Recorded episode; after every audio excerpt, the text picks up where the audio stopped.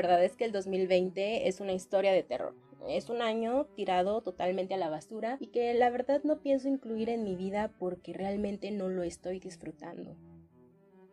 Dicen en las redes sociales, quienes es primera vez que escuchan estas grabaciones, yo soy Liz Ramírez, psicóloga, y esto es EduSIC Informa, en un análisis del 2020. Sean bienvenidos. Pero realmente el 2020 ha sido un año perdido. La respuesta es sencilla y todo depende.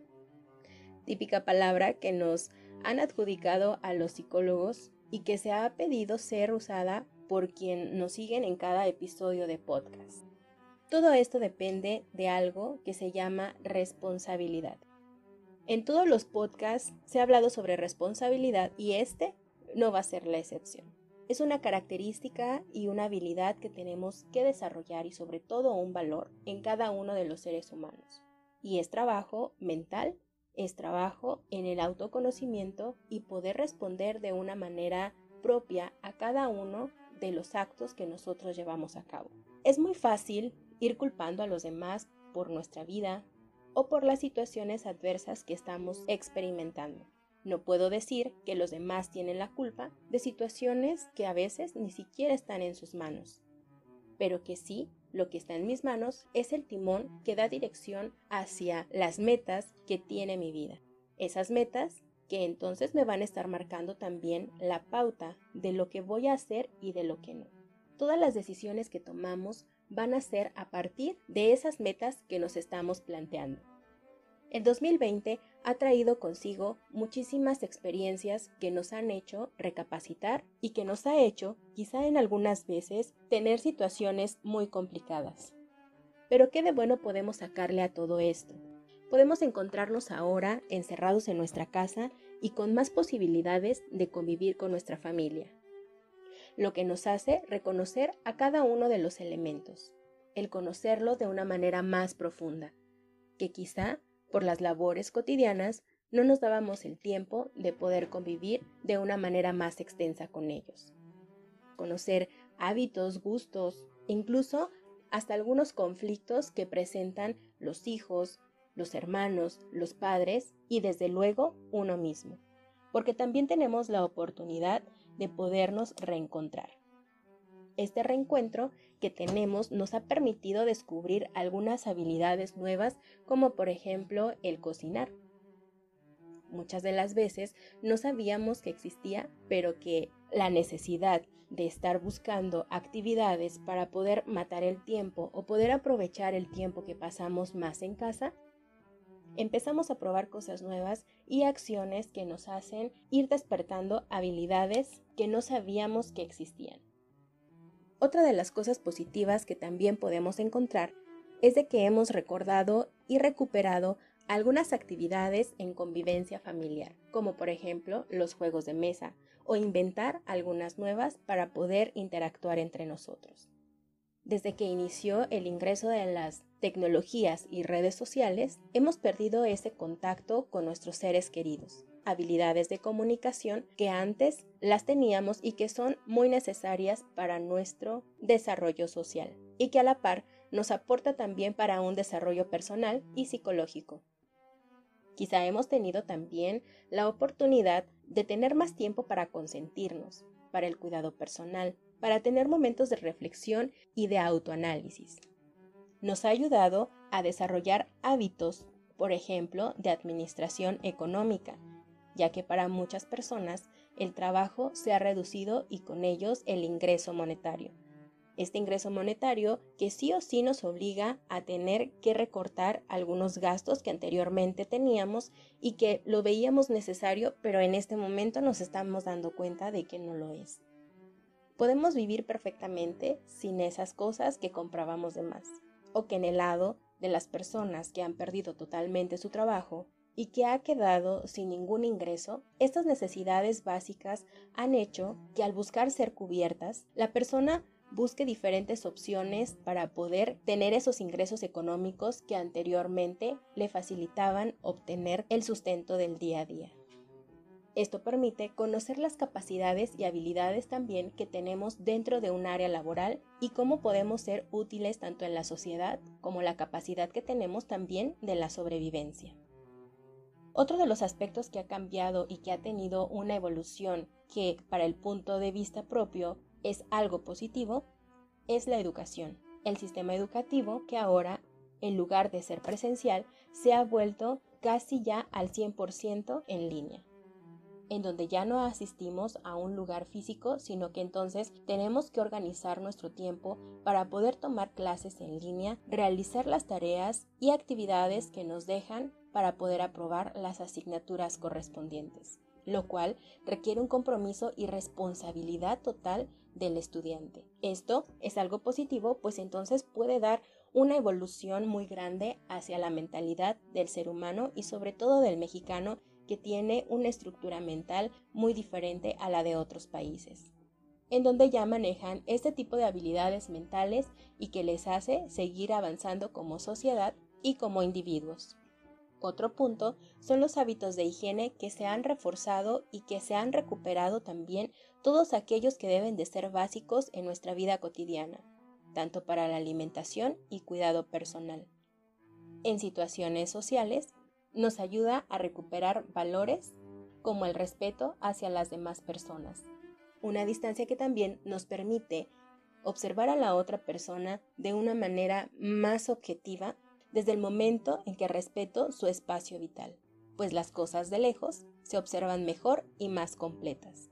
Sin embargo, cabe señalar que la responsabilidad la puede tomar únicamente todas aquellas personas que están en sus cinco sentidos que tienen una estabilidad emocional y por lo tanto un equilibrio mental, ya que las personas que están inmersas en situaciones emocionales que nublan su razón y que hacen que no observen la realidad de una manera adecuada, suelen ser incapaces de dar una respuesta totalmente responsable. Hablando de salud mental, también hay situaciones que se han complicado, pues se han disparado padecimientos como lo es la ansiedad, el estrés, la depresión, incluso hasta conflictos familiares. Un lado positivo que podemos sacar a estos padecimientos y a estas situaciones es que anteriormente el ir al trabajo, el asistir a reuniones sociales, el ir a distraerse en actividades de ocio y de tiempo libre o sumergirse en las actividades escolares intelectuales, se lograba voltear la cara y no enfrentar todas esas situaciones que están en nuestra realidad. En este momento en que nos limitan en un espacio en donde incluimos todas nuestras actividades de todas nuestras áreas como la convivencia, actividades laborales, la escuela, nos hacen permanecer sí o sí en casa enfrentando todas aquellas situaciones, tanto personales como dentro de la familia. Y no tenemos escapatoria más que poner atención en la realidad y no distraernos, enfrentar a todo aquello que nos aqueja pero también es importante advertir que para el enfrentamiento de todo esto y encontrar una salida apropiada y una resolución adecuada, debemos de buscar apoyo, un apoyo profesional que sea adecuado a nuestras características personales como ya se ha referido en otros temas tratados en estos episodios. De manera que, así como damos atención y vigilancia a nuestros síntomas que se presentan de manera física para poder prevenir de enfermarnos por este virus que amenaza nuestra salud, también es necesario poner atención en nuestra salud mental, que junto con la física son algo muy importante para poder estar en una congruencia y un equilibrio que nos dé una calidad de vida más alta. A lo largo de nuestro desarrollo podemos enfrentar diferentes crisis, crisis ocasionadas por todos esos cambios que debemos de atravesar y que también son impulso para la evolución y el cambio. Esta es una de ellas. Aprovechémosla de manera que nos dé resultados positivos para un cambio y una revolución que nos brinde más habilidades y capacidades para la adaptación, la sobrevivencia interacción y funcionamiento adecuado dentro de nuestra realidad. Recordemos que si vigilamos la salud individual y como seres sociales, también aportamos salud hacia nuestra estructura social.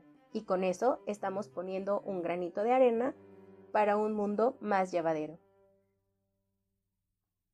Espero que este tema te haga reflexionar sobre todos los aprendizajes que puedes tener en esta época de pandemia y a partir de todos los cambios que has tenido que hacer en tu vida. Hasta aquí el tema del día de hoy, realizado con la intención que puedas tener herramientas que sean de utilidad para tus decisiones presentes y futuras. Recuerda siempre dar amor a tu vida y vida a tu amor. La siguiente semana te esperamos con otro tema de salud mental. Recuerda dar like en nuestro canal de YouTube, así como nuestra página de Facebook, y seguirnos para que no te pierdas los contenidos de cada semana y también conozcas los servicios que ofrece este departamento psicopedagógico llamado EduSIC Desarrollo Integral. Hasta la próxima.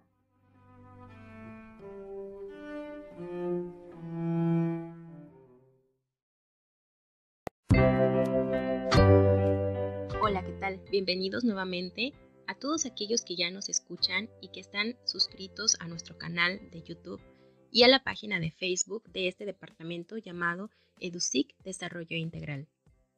Este es un episodio más de podcast sobre salud mental y educación. Para quienes aún no nos conocen, yo soy Liz Ramírez, psicóloga, y esto es EduSIC Informa. El día de hoy hablaremos sobre un tema también interesante y que complementa a cada uno de esos temas que ya hemos escuchado en los anteriores episodios. En este podcast es importante dar ejemplos y hacer conciencia de la realidad en la que estamos viviendo y todo lo que se requiere para poder seguir adaptándonos a estas épocas de cambio. Imaginemos que el día de hoy abrimos nuestro refrigerador y dispuestos a preparar nuestra comida, solamente encontramos cuatro ingredientes que jamás habíamos mezclado para realizar una receta de cocina. Por alguna razón muy fuerte, no hay ningún otro lugar en donde podamos conseguir, no tenemos dinero en la cartera, no podemos hacer nada por conseguir más ingredientes que puedan complementar ese platillo que queríamos realizar. ¿Qué vamos a hacer en ese caso? ¿Morir de hambre? Creo que no sería la opción el ser humano tiene toda la posibilidad de aprender y de reacomodar cada uno de los elementos cognitivos que tenemos reservados en nuestra mente. En esta situación vamos a tener que ocupar de nuestra inteligencia, por supuesto, pero también de un ingrediente especial que es la motivación y la creatividad. La motivación que va a ser ese impulso que nos lleva hacia la acción a partir de una necesidad básica o secundaria que nos hace sobrevivir y adaptarnos a las circunstancias que se nos presentan. Y que entonces esto va a hacer que busquemos insistentemente una solución adecuada y totalmente innovada y original que desde nuestra creatividad va a tener que surgir. Inteligencia es aquella capacidad que tenemos para resolver problemas, pero entonces la creatividad es aquel plus que tenemos para resolver los problemas de una manera auténtica y original, y como todavía no nos han enseñado a resolver, utilizando solamente lo que nos dan de elementos para crear la nueva solución. En este caso, con el ejemplo de la comida, solo con cuatro ingredientes en el refrigerador, tendremos que ocupar de nuestra inteligencia y de nuestra creatividad para que nos salga un platillo delicioso y que se vea presentable para que se nos antoje a la hora de la comida y que claro podrá satisfacer esa necesidad de alimento. Este ejemplo nos sirve perfectamente para iniciar a hablar el tema del podcast del día de hoy, el cual es una necesidad primordial que debemos de cubrir para poder adaptarnos y también que nos ayuda a sobrevivir en el medio en el que nos desarrollamos esa necesidad tan importante y que nos compete a todos es la educación. Con el inicio de la contingencia vimos de una manera muy concreta que la educación realmente nos involucra a todos. En el momento que los hijos tuvieron que estar en casa y los padres empezaron a involucrarse de una manera más directa para que se pudiera llevar a cabo cada una de las actividades escolares que se fueron indicando por parte del docente y de la institución educativa en la historia de la sociedad y del ser humano, hay muchos eventos que llegan e impactan de cierta forma que provoca que haya un cambio radical en el curso de la dinámica de esa sociedad. Este evento llamado pandemia es uno de esos eventos impactantes que está logrando y nos está llevando hacia un cambio en cada una de las áreas de nuestra vida Y como ya lo dijimos, en este caso nos centraremos en esa área educativa. Un viernes de ese mes de marzo del 2020 fue el último que guardamos en nuestra memoria cada uno de nosotros quienes estuvimos en un edificio de una institución educativa, impartiendo o tomando clase. En la semana siguiente ya estábamos en nuestras casas frente a un monitor por medio de una videollamada y de redes sociales realizando las actividades educativas correspondientes. Y así es como seguimos, y quizá es como seguiremos. La educación va dando pasos gigantes que nos va llevando a realizar educación en línea y que esto significa el volver a reestructurar todo, absolutamente todo, lo que tenemos de instrumentos para poder realizar una educación en línea completa y real, con aprendizajes significativos que podamos aplicar hacia nuestra vida cotidiana y que nos lleve al crecimiento y al desarrollo de cada uno de nosotros, para así poder adaptarnos completamente y regresar a un equilibrio el cual perdimos al momento de tener que integrar una nueva rutina y nuevos instrumentos a nuestras labores cotidianas. Hace tiempo, aproximadamente un año, se dio a conocer que llegará el momento en el que las universidades, escuelas, de manera física y presencial, van a tener que desaparecer para convertirse en una educación totalmente virtual a distancia y en línea. El inicio de esto anunciado es hoy. Estamos en ese proceso.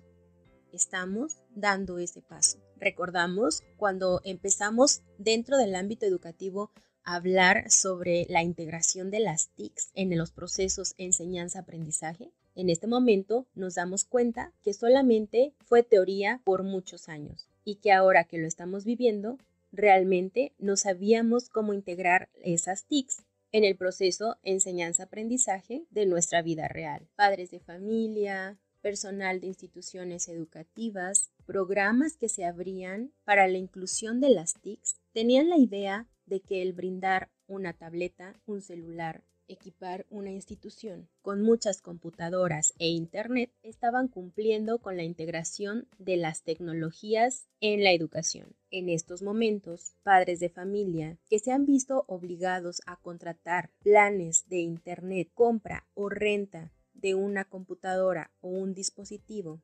docentes impartiendo clase a través de videollamadas frente a un monitor, recibiendo trabajos por medio de una plataforma. Seguimos pensando que ya nos desempeñamos perfectamente y de una manera completa en la educación en línea, que ya tenemos habilidades tecnológicas y virtuales, cuando la verdad es que lamento decirles que no es así. Recordemos el ejemplo del inicio, un refrigerador con cuatro ingredientes. Eso es lo que tenemos al momento. Cocinar un platillo no es solamente vaciar esos cuatro ingredientes a una sartén y ponerlos sobre el fuego, esperando a que se cocinen solos. De la misma manera, incluir las tecnologías a la educación y sobre todo llevar una educación a distancia, virtual y en línea va mucho más allá de tener una computadora, internet, hacer videollamadas y recibir trabajos por medio de una plataforma. Como ya lo hemos dicho, esta es una situación y un tema que compete a cada uno de los agentes que está involucrado en el desarrollo y la educación del individuo, o sea, a todos, la sociedad, padres de familia, docentes, alumnos, administrativos, a cada uno de nosotros desde el rol específico que desempeñamos para que esto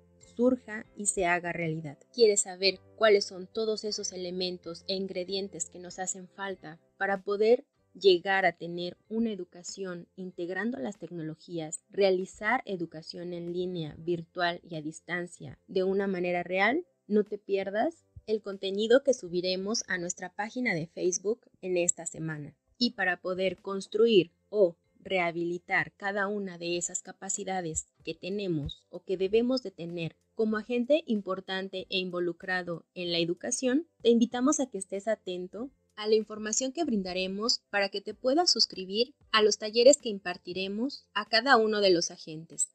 Si eres docente, si eres padre de familia o alumno, queda atento a esta información. Instruyámonos para poder adaptarnos y aportar un granito de arena a esta época de cambio y de revolución y sobre todo de crecimiento personal y social.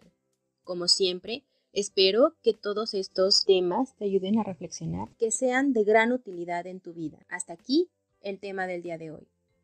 Estaremos la siguiente semana con otro tema de interés sobre salud mental y educación que nos aportan a nuestro desarrollo integral. Recuerda siempre dar amor a tu vida y vida a tu amor. Hasta la próxima.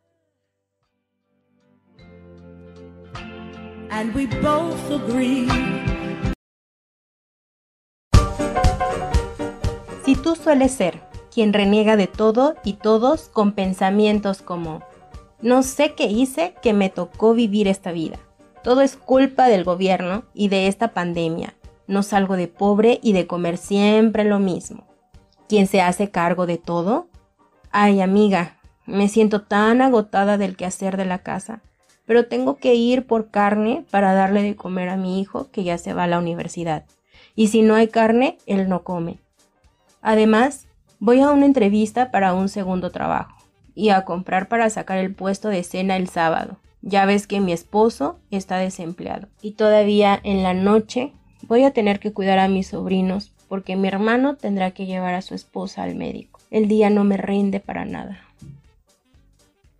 Reflexionemos.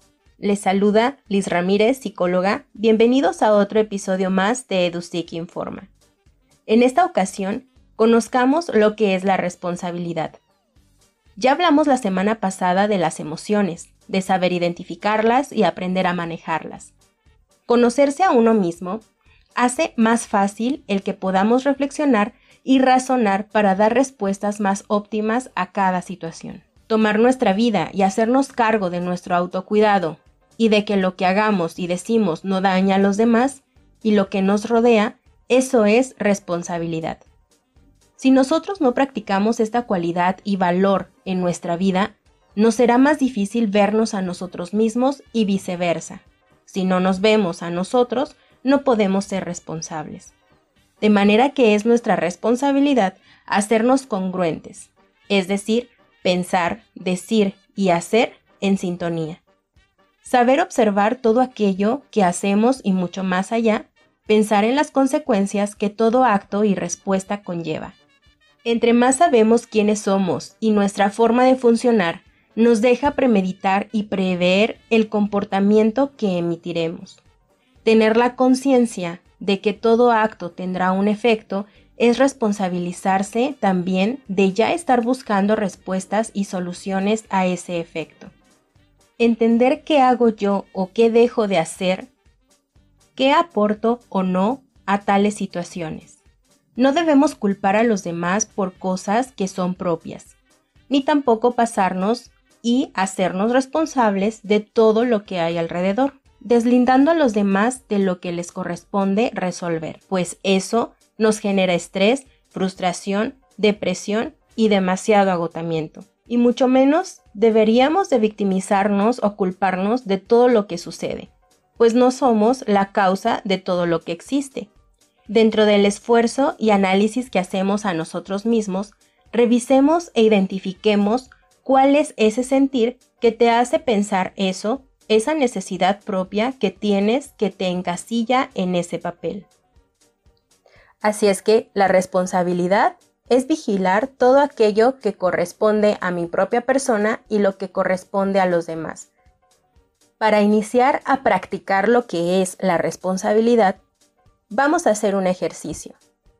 Dentro de nuestro lenguaje y nuestra comunicación, es muy frecuente escuchar que incluimos a todos los demás a partir de un sentimiento que estoy teniendo de manera individual. Por ejemplo, me siento triste a nos sentimos tristes. ¿Qué haremos cuando recuperemos nuestro pantano? ¿Nuestro pantano? Sí, cuando entreguemos a la princesa y vayamos a nuestro pantano. ¿Nuestro? Me suena manada. No hables en plural, ¿Mm? burro. O en otros casos, donde no incluimos a nadie ni a nosotros mismos. Como por ejemplo decir, es que cuando a la gente le mienten, la gente se pone triste. En esta afirmación estamos hablando de alguien en algún lugar, pero que no se trata ni de ti ni de mí. O por ejemplo, no incluirme, sino solamente proyectar o reflejar mis emociones, sentimientos y forma de pensar en la otra persona. Esto pasa como cuando se dice, es que ya ves que luego te enojas o te da coraje cuando pasan estas cosas. Estamos hablando solamente desde la otra persona, pero desde los sentimientos propios que uno mismo tiene. Si realizamos este ejercicio de manera cotidiana, podemos empezar a darnos cuenta y hacer conciencia de lo que pertenece a uno mismo y lo que pertenece a los demás, empezando con hablar de una manera responsable, desde mi propia persona. Yo pienso, yo siento, yo digo, yo hago. Espero que lo puedas llevar a cabo durante esta semana y de aquí en adelante. Hasta aquí el tema de hoy, como siempre esperando también que sea de tu utilidad. Estaremos la siguiente semana con otro tema más de salud mental y educación. Hasta la próxima.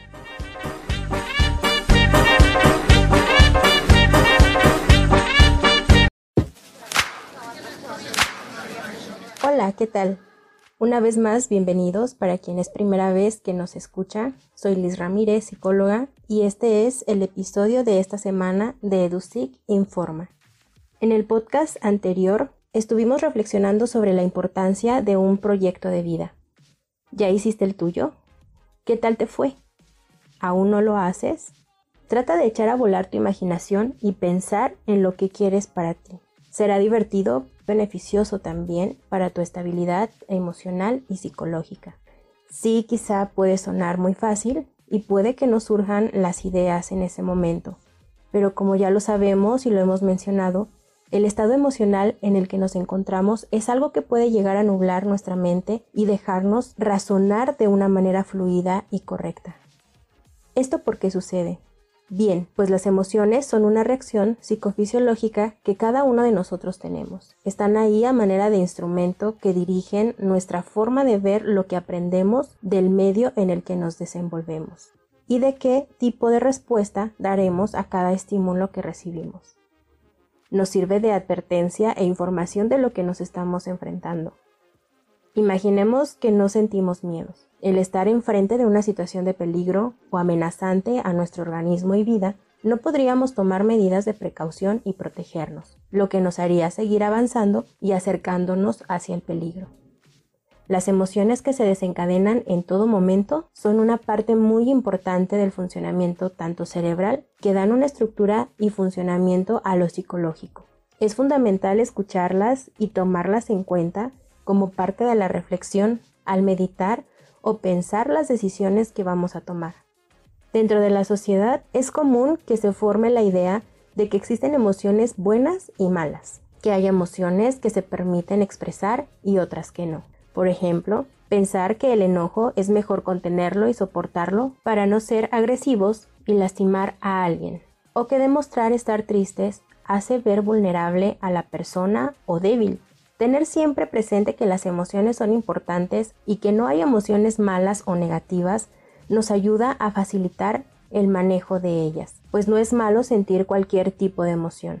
Es algo natural. En lo que sí debemos poner total atención es en la forma, el momento, intensidad, el lugar y personas para expresarlas, pues es lo que en conjunto y de una forma congruente nos ayuda a tener control sobre nuestras emociones para no tener comportamientos impulsivos y primitivos.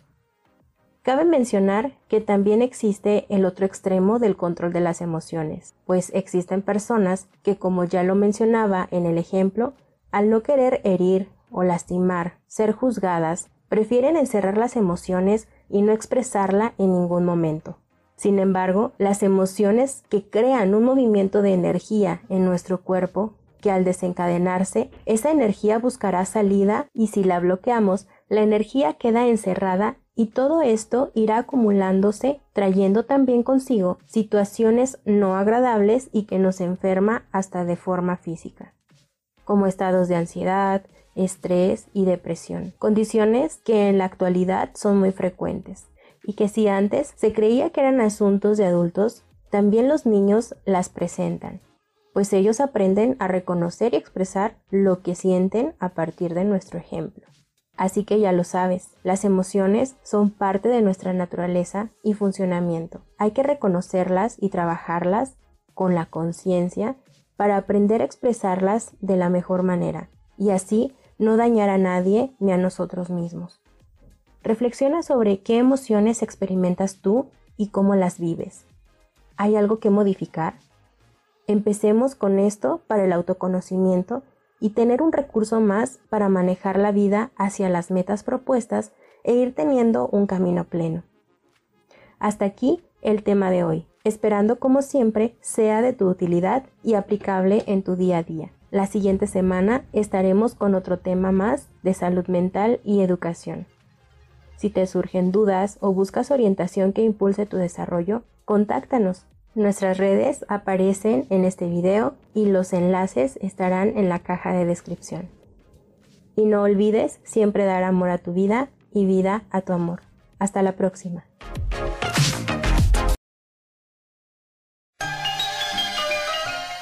Hola, ¿qué tal? Sean bienvenidos una vez más a otro de los episodios. Yo soy Liz Ramírez, psicóloga, y esto es EduSIC Informa, parte de EduSIC Desarrollo Integral, Departamento Psicopedagógico. En este podcast hagamos reflexión sobre nuestra vida, de cómo la hemos llevado y cómo la estamos viviendo en este momento. El evento de la pandemia, el tener que estar en contingencia, el tener que estar en nuestras casas con muchos cambios, mucho movimiento en nuestra dinámica, en nuestras rutinas, haciendo cosas que a lo mejor no lo hacíamos de la misma manera como lo tenemos que hacer ahora, adaptándonos a situaciones, adaptándonos a instrumentos que anteriormente quizá no hemos usado con tanta frecuencia o que quizá no lo habíamos usado en esa forma o para esos objetivos. Todos esos cambios, cosas que estamos viviendo actualmente, nos traen de alguna manera desequilibrios, crisis que estamos viviendo en este momento, crisis emocionales, crisis existenciales, pudiera ser también no saber hacia dónde vamos, no saber hacia dónde nos dirigimos, pero que entonces todo esto nos dé pie para una observación de lo que hemos estado haciendo hasta el momento, que sea algo que nos esté llevando hacia las metas que teníamos propuestas desde un inicio. Dentro de nuestras tradiciones y nuestras costumbres, hacemos planes a finales de un año para iniciar un año completamente nuevo, con acciones que nos lleven hacia el cumplimiento de esas metas y logros que queremos alcanzar. Este fin de año pasado no pudo haber sido la excepción. Muchas personas estuvimos planeando un 2020 con muchos proyectos, con muchas metas, con muchas ganas de realizar sueños que quizá en algún otro momento no habíamos estado decididos o preparados para realizar. Sin embargo, no tenemos en las manos todo lo que va a pasar en el futuro. Y ese futuro que es en este segundo siguiente, en esta hora siguiente, en este día siguiente, que muchas veces nos sorprenden con las cosas que nos vamos a topar para poderlas resolver. Y que tenemos que estar siempre alertas y siempre conscientes de que vamos a tener que adaptarnos de alguna u otra manera a las situaciones que se nos presentan, para así no tener consecuencias negativas, sino todo lo contrario, el poder aprender de cada una de estas cosas que se nos presentan en nuestro día a día. Para que esto sea posible, es muy importante el autoconocimiento, el conocer lo que hay a nuestro alrededor y saber diferenciar lo que es mío y lo que es del exterior, lo que se forma dentro de mí, lo que son mis capacidades y lo que son las capacidades de las demás personas y también todo lo que hay a nuestro alrededor en nuestro ambiente. Conocernos y conocer lo que nos rodea nos permite identificar qué recursos son los que tenemos de manera material, económica, humana, todo lo que nos hace falta para poder realizar lo que soñamos y lo que nos planteamos. ¿Recuerdas que en uno de los podcasts anteriores poníamos un ejemplo acerca de realizar una receta de cocina con ingredientes que encontrábamos en el refrigerador. Bajo este mismo ejemplo, vamos a asociar lo que es el reconocimiento propio y el reconocimiento de lo que nos rodea. Saber qué tanto tengo a mi alcance para poder llegar a cumplir todas mis metas y sentirme autorrealizado, que es una de las necesidades que está buscando satisfacer el ser humano día con día, y que esto es nuestra propia motivación para entonces poder salir adelante y sentirnos plenos.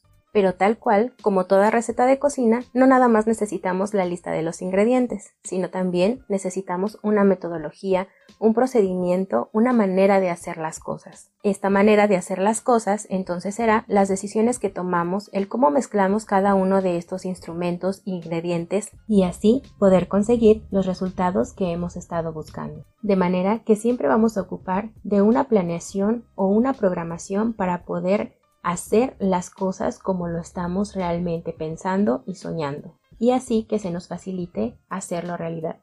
Esta planeación y esta programación la llamamos proyecto de vida.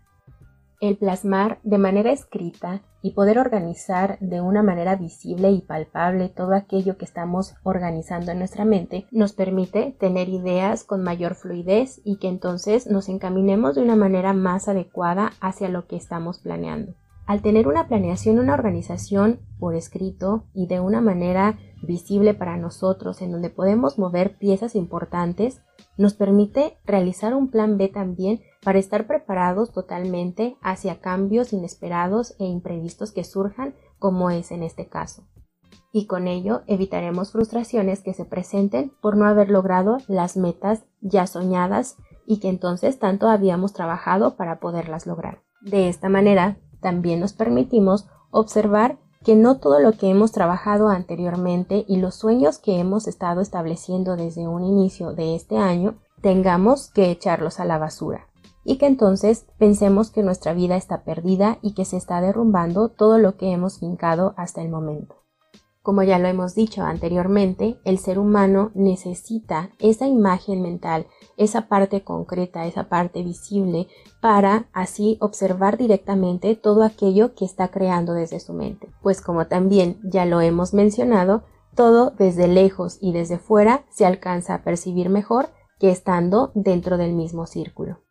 En estos momentos muchas personas podemos entrar en crisis emocionales de depresión, ansiedad y estrés porque entonces vemos todo que se nos amontona y que no sabemos por dónde iniciar a poner un orden de nuevo en nuestra vida. Y esto es una técnica y una manera que nos lleva a liberarnos de esas emociones y sentimientos, frustraciones y que entonces podamos ver las situaciones de una manera más llevadera, que también nos ayuda a crecer nuestro autoconocimiento, que es algo muy importante para las decisiones futuras que ya vamos a tomar.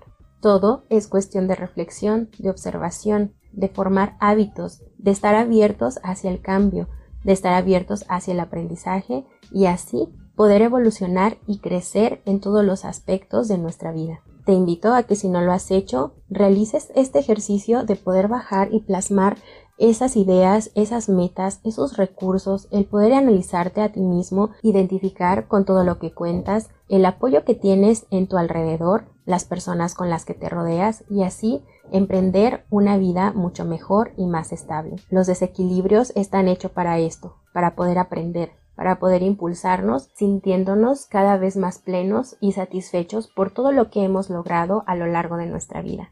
Muchas competencias nuevas se nos demandan hoy. Y esta pausa obligatoria es un instrumento y una base muy importante para poderlo hacer. Hasta aquí el tema del día de hoy, esperando sea de tu utilidad y que puedas aplicarlo en tu vida haciéndote crecer cada vez más. Y junto con esto, recuerda siempre dar amor a tu vida y vida a tu amor. La siguiente semana estaremos acompañándolos con otro tema sobre salud mental y educación. Hasta la próxima.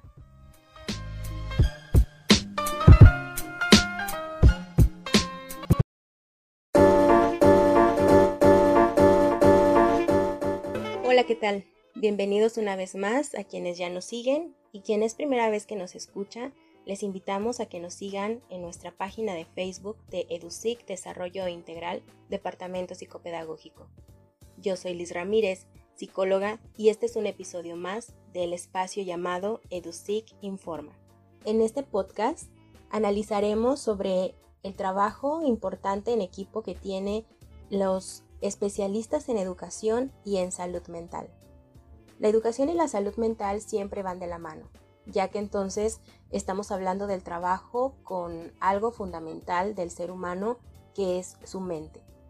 Procesos educativos, procesos de enseñanza y aprendizaje se llevan desde nuestra mente. Procesos emocionales y procesos también de acuerdo a la estructuración de nuestra personalidad es a partir de las funciones mentales. Es por esto que educación y salud mental siempre van a estar unidas. Educación y salud mental tienen el objetivo en común de incrementar la inteligencia del individuo, la cual le permite tener todas estas herramientas para poder solucionar situaciones que se le presentan en su vida, de manera laboral, de manera social, de manera emocional y en cada una de las áreas en las que se desempeña.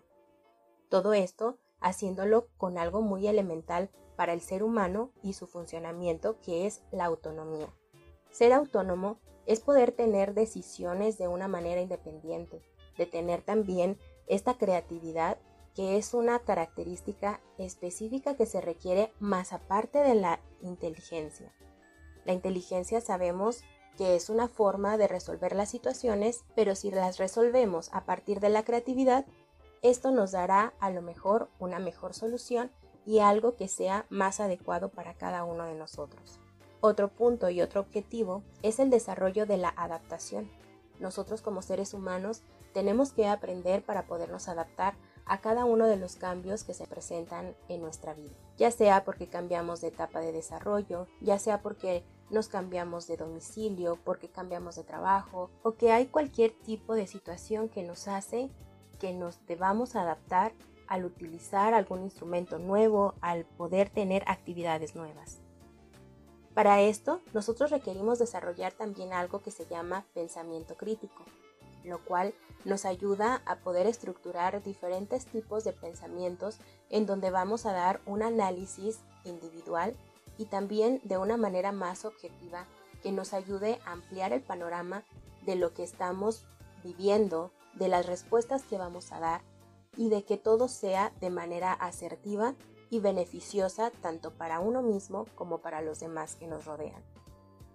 El profesionista de la educación y de la salud mental requiere desarrollar habilidades específicas para entonces también poder guiar de una manera adecuada a la persona a quien está atendiendo. Una de las actividades muy importante dentro de esta relación profesionista y la persona consultante es la comunicación. Este proceso que es útil y necesario para todas las relaciones humanas. En el momento en el que se da la comunicación, es muy importante el contar tanto con la expresión corporal como la entonación de voz que le damos a cada una de las expresiones que estamos dando.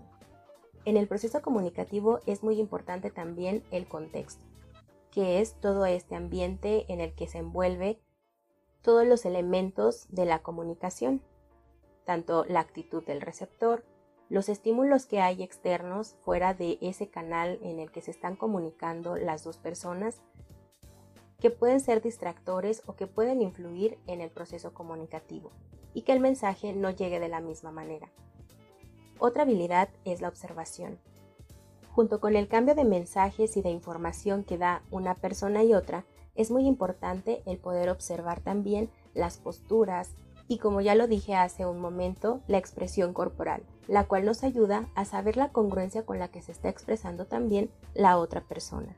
Esto nos ayuda a poderle dar una guía más pertinente y más completa a la persona que está solicitando de nuestros servicios profesionales. Sin embargo, en la actualidad, con todo esto que estamos viviendo, con la necesidad de comunicarnos únicamente por dispositivos electrónicos, nos alejan de esa forma completa de poder interactuar. Por eso que se considera importante el nombrar los pros y contras que tiene esta comunicación digital cuando se trata de una atención tanto educativa como de la salud mental. Podemos escuchar que hay muchísimos servicios de psicoterapia online, pero en realidad esto es algo óptimo, es algo que puede funcionarnos realmente. Iniciando con el análisis de lo que es la psicoterapia online, es necesario tomar en cuenta que para una psicoterapia debemos de estar de forma presencial ya que como lo dijimos anteriormente en las habilidades requeridas para una atención, es fundamental la comunicación. Al momento que la persona que solicita los servicios profesionales expresará de una manera verbal y consciente todo aquello que sea no amenazante para su propia estabilidad emocional. Sin embargo, hay cosas que el terapeuta deberá de encontrar desde su expresión corporal, la congruencia con la que dice las cosas y también la entonación que utiliza al mencionar algunos asuntos. Es muy probable que la psicoterapia online nos impida el poder observar todos los movimientos y conductas que tiene en ese momento de expresarse la persona atendida. Otro punto muy importante es el lugar en el que se encuentran. Algo primordial dentro de la relación paciente-terapeuta es de que se encuentren en un lugar totalmente neutro, en donde no haya cosas o estímulos que distraigan al paciente ni al terapeuta, en donde no se sienta de una manera protegido y ponga más barreras para poderse expresar. Cuando se realiza una psicoterapia online, se puede hacer desde la casa del mismo paciente, cosa que entonces nos empañará o nos opacará la observación de la verdadera actitud y comportamiento de esta persona, ya que estando en un lugar de confianza y conocido, puede estar actuando de una manera distinta a como actuaría dentro de un consultorio. El paciente, al estar en su propia casa, puede tener tanto esas distracciones como también el sentirse protegido de más y entonces actuar de una manera distinta y tener una percepción totalmente diferente. Además de que quizá los espacios que se encuentran en su casa para poder estar tomando una terapia no le permitan tener una total privacidad en donde pueda expresarse de una manera más libre de las cosas que quiere hablar y también de las emociones que quiere expresar en ese momento. Sin embargo, hablar de psicoterapia online es algo demasiado complicado. En una modalidad a distancia, ya sea por vía telefónica o por medio de una videollamada, podemos realizar pero alguna intervención en crisis o si no, alguna orientación de manera breve para la persona que busca tener un punto de vista objetivo sobre la situación que está presentando. En el área de la educación es algo muchísimo más fácil, sin embargo también presenta sus complicaciones en esta modalidad online, ya que entonces habíamos mencionado en alguno de los podcasts que los alumnos no pueden concentrarse de una forma adecuada ya que existen muchos distractores a su alrededor que no les permiten concentrarse en sus actividades escolares.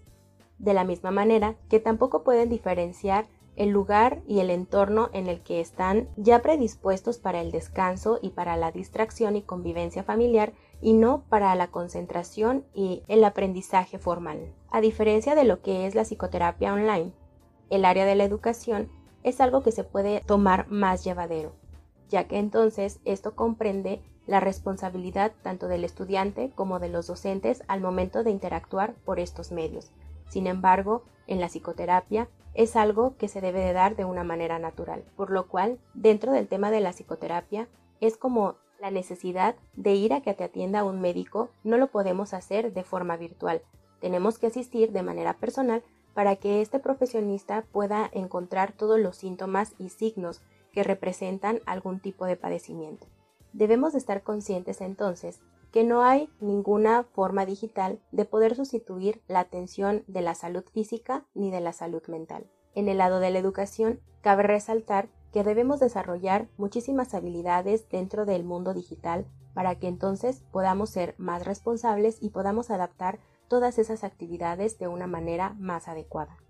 Esto es una reflexión breve, pero con los puntos elementales que necesitamos para poder hacer una reflexión y conciencia de lo que estamos haciendo. Seamos responsables. Hasta aquí este tema, esperando que sea siempre de tu agrado y también de tu utilidad. Estaremos la siguiente semana con otro tema más de salud mental y de educación. Hasta la próxima.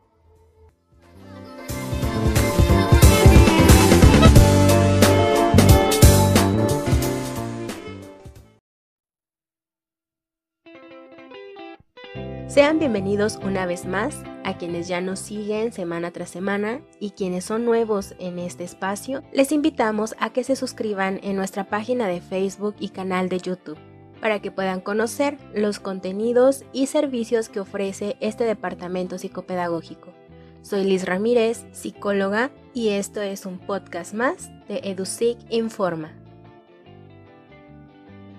Este episodio da continuidad al podcast de la semana pasada llamado Pros y Contras del Internet, en el cual dejábamos la tarea de investigar el concepto denominado el Gate, término que se utiliza para nombrar el suceso que se presenta en Internet como lo es en YouTube. Este fenómeno funciona de esta manera.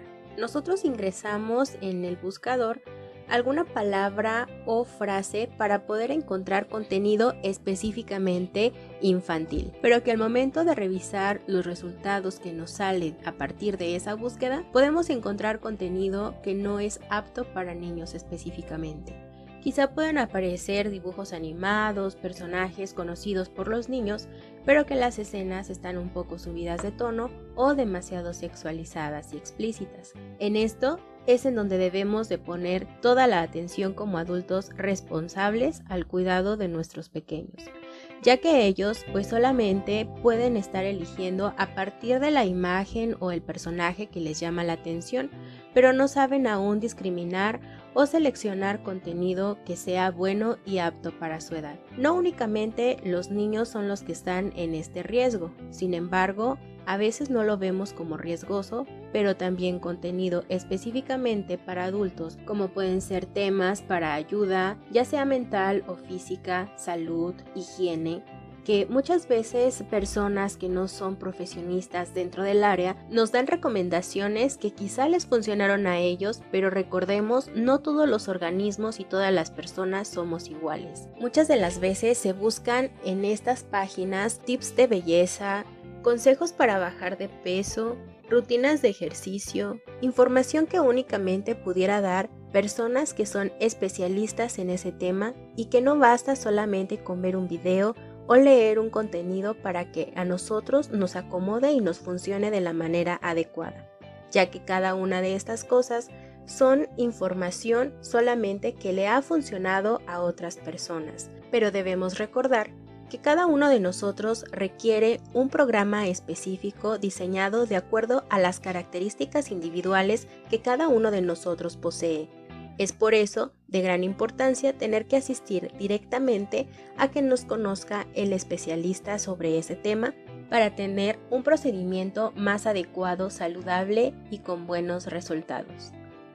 Dentro de estas búsquedas también podemos encontrar varios canales con contenidos específicamente dirigidos hacia la salud mental. Quizá alguna de esas cosas que mencionen en esos canales puedan ser útiles para la situación que se está viviendo en ese momento. Pudiera ser que al escuchar esos contenidos o leer esos tips u orientación que se brinda nos haga reflexionar y podamos dar quizá alguna salida alguna de las complicaciones que se presentaron en el caso que estamos pasando. Sin embargo, es importante tener en conciencia que es necesario tratar todo desde raíz y únicamente en una terapia diseñada para nosotros. Hagamos del uso del Internet y de las redes sociales, así como de todas las tecnologías, un uso responsable, fijándonos cada vez que sean más provechosas para nosotros y que no lleguen a dañarnos ni tampoco a disminuir las habilidades que vamos desarrollando como personas, sino al contrario, nos den más herramientas para poder solucionar nuestros conflictos cotidianos y que nos lleguen a incrementar nuestro nivel de inteligencia. Protejamos nuestra salud mental y nuestra integridad, así como la de nuestros menores. Hasta aquí el tema del día de hoy, esperando que sea de gran utilidad para ti. Recuerda siempre dar amor a tu vida y vida a tu amor. Te esperamos la siguiente semana con otro contenido más sobre salud mental. Hasta la próxima.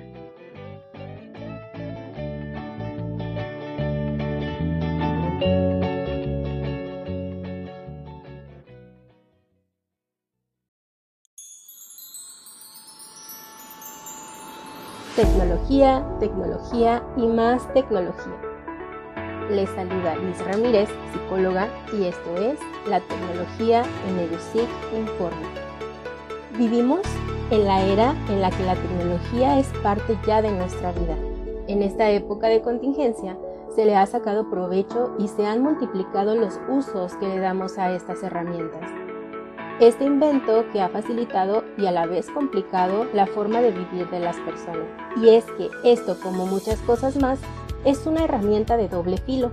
La tecnología puede acortar distancias, darnos una comunicación inmediata, hacer más sencillas muchas labores al ya no ser manuales y que nos ahorran tiempo. Tenemos ya mucha información al alcance de nuestras manos y es precisamente en este punto en el que nos centraremos en este podcast. Las tecnologías como medio de comunicación traen una cantidad excesiva de información en la que ya es difícil distinguir lo que es totalmente confiable y adecuado para cada uno de los usuarios y lo que no. En Internet existe una regulación sobre contenidos acordes a las diferentes edades y las condiciones adecuadas de uso pero es desde la responsabilidad propia y la vigilancia que damos a lo que los menores obtienen a través de estos medios. Si no es así, corremos el riesgo que las personas en etapas de desarrollo como niños y adolescentes vayan conociendo cosas que aún no pueden darle el manejo pertinente y de ahí que vienen muchas situaciones como consecuencias al no saber dar un uso adecuado de estas herramientas en la actualidad es un uso tan recurrente que le damos al Internet que cualquier cosa que pase en nuestros días se consulta en el buscador, de manera que hasta llega a ser nuestra guía para poder tomar decisiones. ¿Qué atuendo usaré mañana? ¿Cómo sé en qué momento estoy enamorada? ¿Cómo resuelvo tal problema? ¿Cómo encuentro sentido a mi vida? ¿Cómo salgo de la depresión? ¿Cómo hago para tener una mejor relación? y así infinidad de preguntas tal como si fuera una bola de cristal pronosticando el futuro. Esto nos va dejando de resultado el no poder desarrollar habilidades propias de nuestra inteligencia, impide la evolución de la especie humana para la mejora, como si fuéramos en retroceso. Para esto, quienes subimos contenido a estos medios deberíamos tener también responsabilidad y conciencia del impacto que puede tener en cada persona pero desgraciadamente no hay tal cosa. Y existe contenido para adultos en lugares para niños, manipulación de información que vuelve a esta algo no confiable y que las personas aún así lo consultan y lo creen. Y pueden estar guiando sus decisiones en base a esto. Así como no podemos automedicarnos porque no todos los medicamentos son para todos y para todos, lo mismo pasa con lo que encontramos en las redes. En la actualidad, también los niños tienen demasiado contacto ya que el ritmo de vida de los adultos hace que se caiga en el uso de estos medios tanto para que puedan aprender o incluso solo para entretenerse. Pero a veces desconocemos los grandes inconvenientes que esto trae, pensando que si dejamos a los pequeños viendo un contenido exclusivamente infantil, todo está bien. En cambio, Existen muchas personas con un equilibrio mental nada óptimo que incluso con premeditación dejan material no adecuado a disposición de quienes no tienen las condiciones para poder procesarlo, dañando su integridad y salud mental. Es por esto que tengo una tarea para ti, que seguramente tienes o conoces niños que navegan en YouTube. ¿Sabes qué es el Gate? En la descripción de este video podrás ver el nombre exacto de este concepto. Te invito a investigar un poco sobre este tema y poner aún más atención cuando dejes a los pequeños en cualquier dispositivo. Empecemos a sensibilizarnos sobre este tema y haciendo conciencia de la vulnerabilidad, pros y contras del uso de las tecnologías, para tomar esa responsabilidad de lo que consumimos tanto como adultos como lo que brindamos a los menores. Hasta aquí esta primera parte del tema. EduSIC, Desarrollo Integral, comprometido y ocupado en la salud mental y educación, les acompaña la siguiente semana. Nunca olvides dar amor a tu vida y vida a tu amor. Hasta la próxima.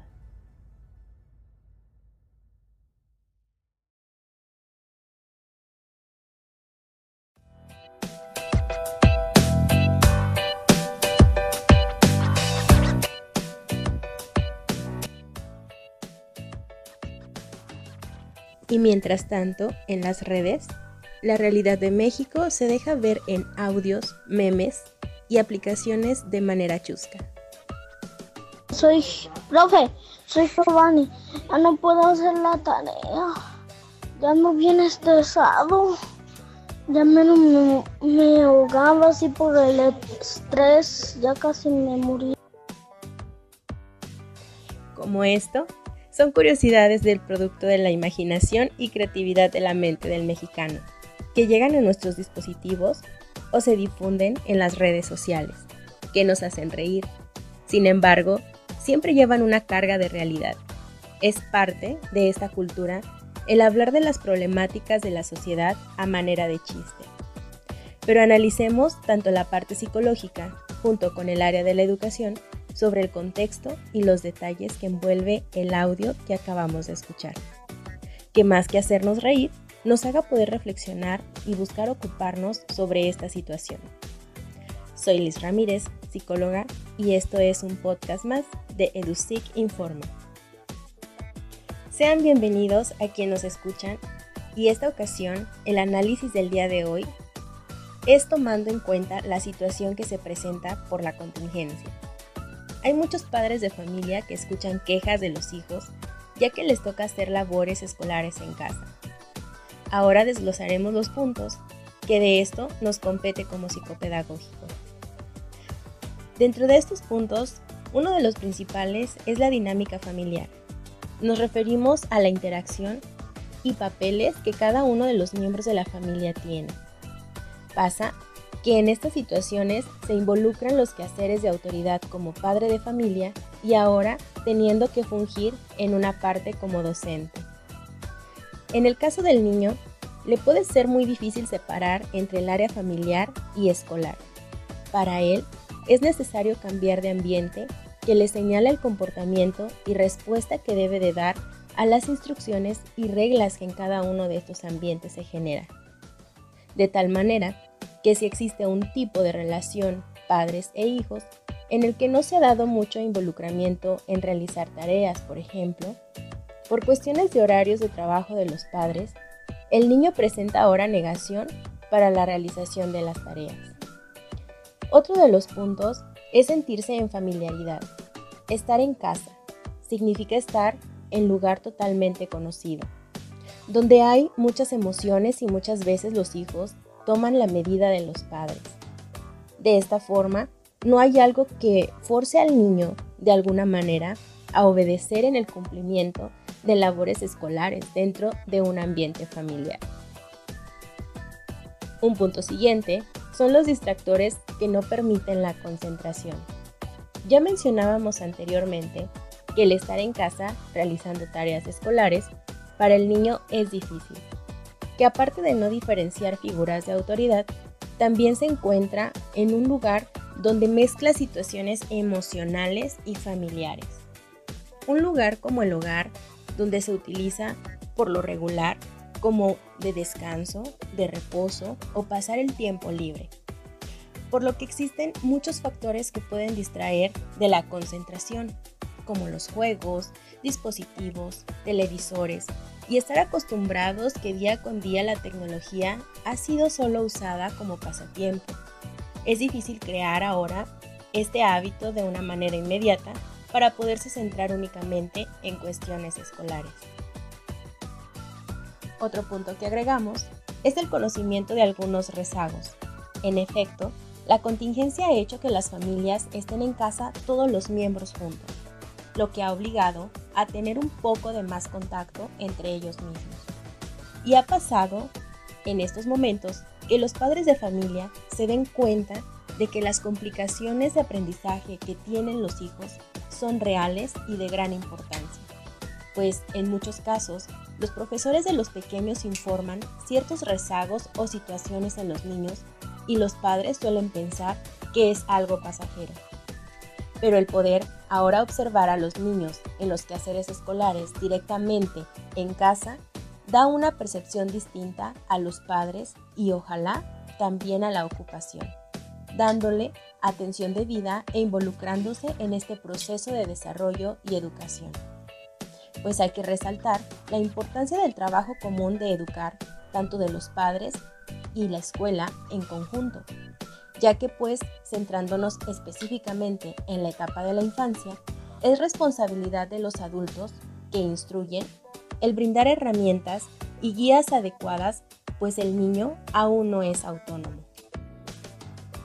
Hasta aquí el tema de hoy, esperando sea útil para ti y que puedas sacar provecho de esta información. Recuerda siempre dar amor a tu vida y vida a tu amor. Estaremos la siguiente semana con otro tema sobre salud mental. Hasta la próxima.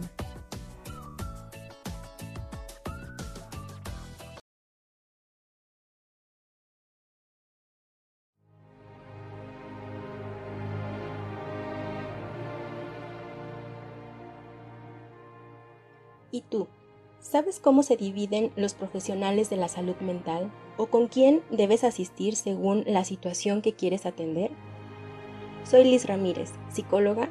Bienvenidos a otro podcast de EduSIC Informa. En nuestra vida cotidiana podemos observar casos como Juanito no se queda quieto. Dice la maestra que tiene hiperactividad. Carlos tiene comportamiento diferente en la escuela y en la casa. Creo que es bipolar. Rosa falta mucho a la empresa donde trabaja. Es una floja. Al escuchar o incluso vivir alguna de estas situaciones, tenemos ya en conciencia que se ocupa un tipo de ayuda, pero no sabemos realmente con quién acudir. En algunos casos, pasa que se queda la persona con la etiqueta que se le pone al inicio sin una evaluación pertinente que nos arroje un diagnóstico. En otras ocasiones, se piensa que todo puede ser solucionado de manera más fácil y rápida con medicamentos, y se prefiere asistir directamente con el psiquiatra o dentro de las instituciones de salud se ha dejado la canalización con niveles adecuados y se llega a la medicación inmediata, llegando al punto entonces que por no asistir al especialista y con la intervención adecuada no se pueden ver resultados y que esto desmotiva a las personas a atender las situaciones, quedándose con la problemática y causándole consecuencias que se suman en problemas. Y entonces, ¿cómo se conforma y se dividen los diferentes tipos de especialistas? Dentro de la psicología existen ramas de la especialidad como ciencia que estudia la mente del individuo. Trabajar con el humano ya es algo complejo, pues cada persona es diferente a las demás y cada una se compone de diferentes esferas o dimensiones en las que se desarrolla. Por ejemplo, pensemos en nosotros mismos. Tenemos diferentes papeles y diferentes áreas de interacción. Somos hijos, hermanos, pareja, padres, estudiantes, trabajadores. Nos compone una parte tanto emocional, corporal, mental y espiritual. Todo esto a la vez y en cada una de estas áreas se involucra y es necesario nuestra mente, pues es de donde se hace la reserva de toda la información que adquirimos a lo largo de nuestra vida, para después poder fabricar pensamientos y que estos nos ayuden a dar respuesta a cada situación o resolución a cada problema de la vida cotidiana, a lo que llamamos inteligencia. Si el sistema que conforma nuestra mente no está con bienestar, nuestros días o nuestra vida incluso puede resultar un lío. La psicología, entonces, se dividirá en muchas ramas que trabaja con el proceso mental en cada una de las áreas y labores que debemos desempeñar. En esta ocasión nos centraremos en las básicas, que son las siguientes cuatro y trabajan de esta manera. La psicología clínica trabaja con la estructura de la personalidad y la forma en que funciona la persona a partir de esta, las emociones que son más comunes y el cómo maneja estas emociones y responde ante los sucesos la psicología educativa, la cual se centra en el proceso mental dentro de lo que es la enseñanza y aprendizaje. La educación que nos da herramientas para poder funcionar como individuos y saber pensar y que ésta no termina a lo largo de nuestra vida, pues todo implica un aprendizaje, ya que somos seres que estamos en constante evolución la psicología social, que estudia y trabaja con la mente y su funcionamiento en el proceso de interacción con otros individuos. Comprender el comportamiento en grupos y dar estrategias de trabajo para un mejor funcionamiento y relaciones. Y por último, la psicología organizacional, que se encarga de la función mental y comportamiento que tienen las personas en un ambiente laboral para cuidar la salud psicológica de los individuos que integran estas organizaciones y tengan un mejor desempeño y productividad. Esta ciencia también trabaja en conjunto con otros especialistas como los neurólogos y psiquiatras que tratan con la mente de las personas pero de forma más orgánica la diferencia que se puede señalar es que el psicólogo, dentro de los procesos terapéuticos, se vale y necesita de la voluntad y de las habilidades que posee el individuo. Por parte de la psiquiatría y la neurología, son procesos en los que ya no basta únicamente la voluntad y es necesario manipular la función cerebral con químicos que se toman a través de medicamentos y que la persona ya no puede controlar. Como se ha dicho anteriormente, el ser humano es complejo y el dar un diagnóstico para indicar un tratamiento requiere de un estudio complejo y minucioso. En la actualidad, se han dejado ver muchos casos, como el ejemplo de Juanito al inicio de este audio, en que únicamente se hace una evaluación simple para confirmar si el niño es hiperactivo o no, y enseguida lo medican, teniendo al niño bajo sustancias ahora en su organismo que lo mantienen adormilado y que no se da un tratamiento exacto a la problemática central, ya que se pasaron por alto muchos otros detalles y una evaluación integral, sin tomar en cuenta sus características personales, su ambiente, emociones, etc. La manera de proceder más adecuada es en el momento de detectar una situación acudir con el psicólogo en alguna de las áreas que se han descrito ya. Y este, a partir de su evaluación profesional, determinará si es necesario canalizar con otros profesionales, ya sea un médico, neurólogo, psiquiatra o quizá algún otro colega en otra de las ramas. Cosa muy importante es tener este tipo de información para no confundirnos, saber con quién acudir y poder observar también que los especialistas estén trabajando con ética y pertinencia según el caso pues no podemos poner en riesgo la salud ni física ni mental por un mal procedimiento. Hasta aquí el tema de hoy, esperando sea muy útil para tu salud y toma de decisiones. Te invitamos a visitar nuestra página de Facebook y YouTube y suscribirte para que conozcas nuestro contenido y servicios que se ofrecen en este psicopedagógico. EduSIC Desarrollo Integral les espera la siguiente semana en otro tema de salud mental. Hasta la próxima.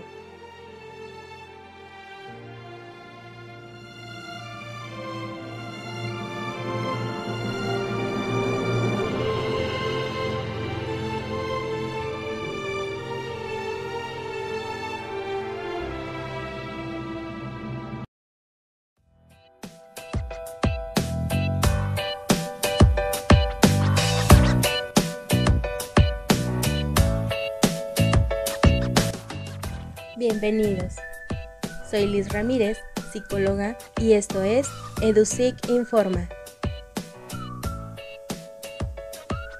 En el podcast de la semana pasada mencionábamos la importancia de atender la salud mental y algunas de las razones por las que no se ha generado una cultura de asistir al especialista de la mente. El tema de esta semana es un punto que agregamos a la forma de percibir la asistencia al psicólogo, reflexionando en esta ocasión desde el aspecto económico, pues podemos observar desde nuestra experiencia o en el caso de alguien más que una vez tomando la decisión de sí asistir a terapia y pedir informes, nos dan el costo de las sesiones y quedamos impactados. Pero, ¿Es realmente costoso el servicio de atención psicológica? ¿Cómo lo podemos determinar? Esto es sencillo, pues a partir de considerar que el psicólogo es un especialista. Es como por ejemplo cuando vamos al médico general y cobra una cantidad considerable, en el momento que nos mandan con un especialista, los costos son un tanto más altos, pues es él quien se encargará de tratar de una forma directa y asertiva el motivo de la consulta para la recuperación de todo síntoma. De la misma manera, el psicólogo encontrará el punto central en el que se trabajará y así puedan influir situaciones que se han complicado a la par como consecuencias. Es por eso que los costos del psicólogo no están al precio de un café una botella de licor y muchas otras sustancias o actividades que utilizamos para buscar una fuga temporal a la problemática que vivimos.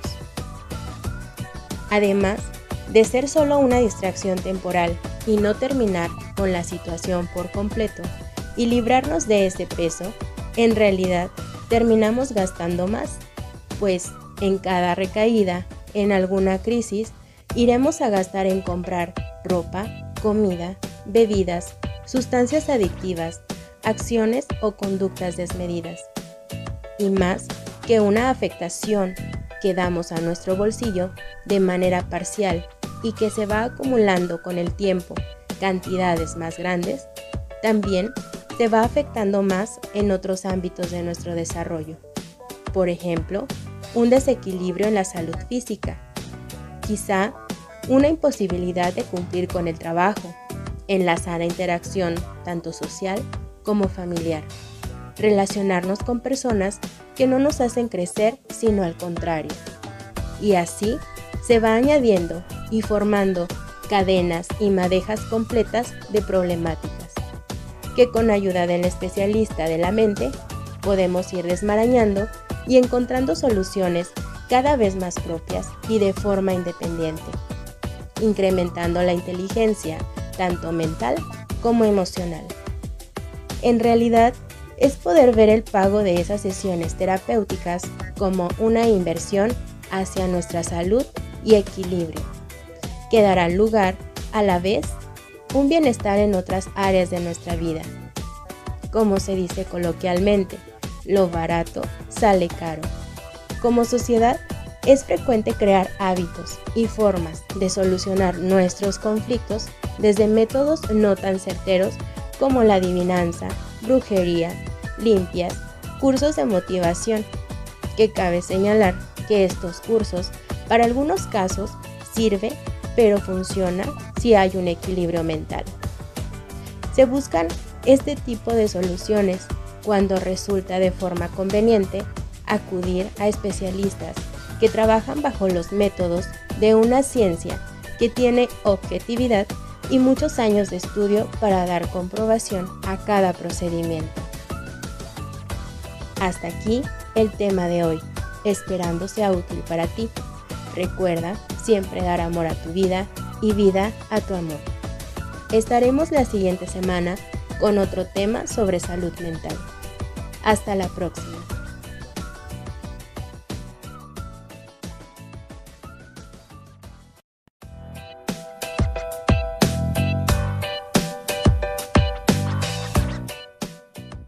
¿Qué?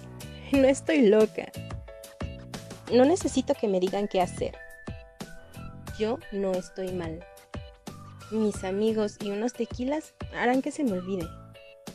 Esto y más son las respuestas que se escuchan al momento de hablar de ir al psicólogo. Aún en nuestra sociedad existen muchos tabúes cuando de atender la salud mental se trata. Analicemos la importancia de acudir con el especialista de la mente. Yo soy Liz Ramírez, psicóloga, y esto es EduSIC Informa. ¿Cuántas veces hemos o nos han recomendado asistir a terapia? y la mayoría de las veces hemos obtenido las expresiones que escuchamos al inicio de este audio. Y esto no es algo fuera de lo común, ni mucho menos algo tan ilógico. Sin embargo, es una práctica que debe de tener más información y esclarecimiento de este servicio. Para empezar, es parte de la naturaleza del ser humano el que no crea tan necesario dar atención a lo que no ve de forma física. Y bueno, hablar de la mente es algo en su totalidad abstracto, que no la vemos, no tiene forma, color, textura, ni siquiera sabemos en dónde la tenemos ubicada. Otra razón por la cual el ser humano no siente en un primer momento necesidad de ir a terapia es porque dentro de la cotidianidad de nuestra vida vamos haciendo de muchas acciones y formas de pensar costumbres y hábitos, que por haber crecido con ellos creemos que son normales y que es lo correcto. De esta manera, las personas no alcanzamos a diferenciar de lo que es sano y lo que no. Algo muy parecido a lo anterior es el pensamiento que en sociedad desarrollamos. Si todos lo hacen, es correcto, lo cual también va opacando la razón y el autoanálisis, pues al voltear a ver a los otros, vemos que al parecer todo funciona bien y que no hay motivo alguno para cambiar el comportamiento. Es entonces cuando alguien más, fuera del círculo de relación, nos señala que algo anda mal o fuera de lo normal. Y es que ese alguien es quien puede ver de una manera más completa y objetiva las situaciones que uno vive, pues lo observa de una manera externa y sin tener encima todas esas emociones y pensamientos enredados que se presentan a la vez sin dejarnos ver con claridad lo que estamos viviendo en ese momento.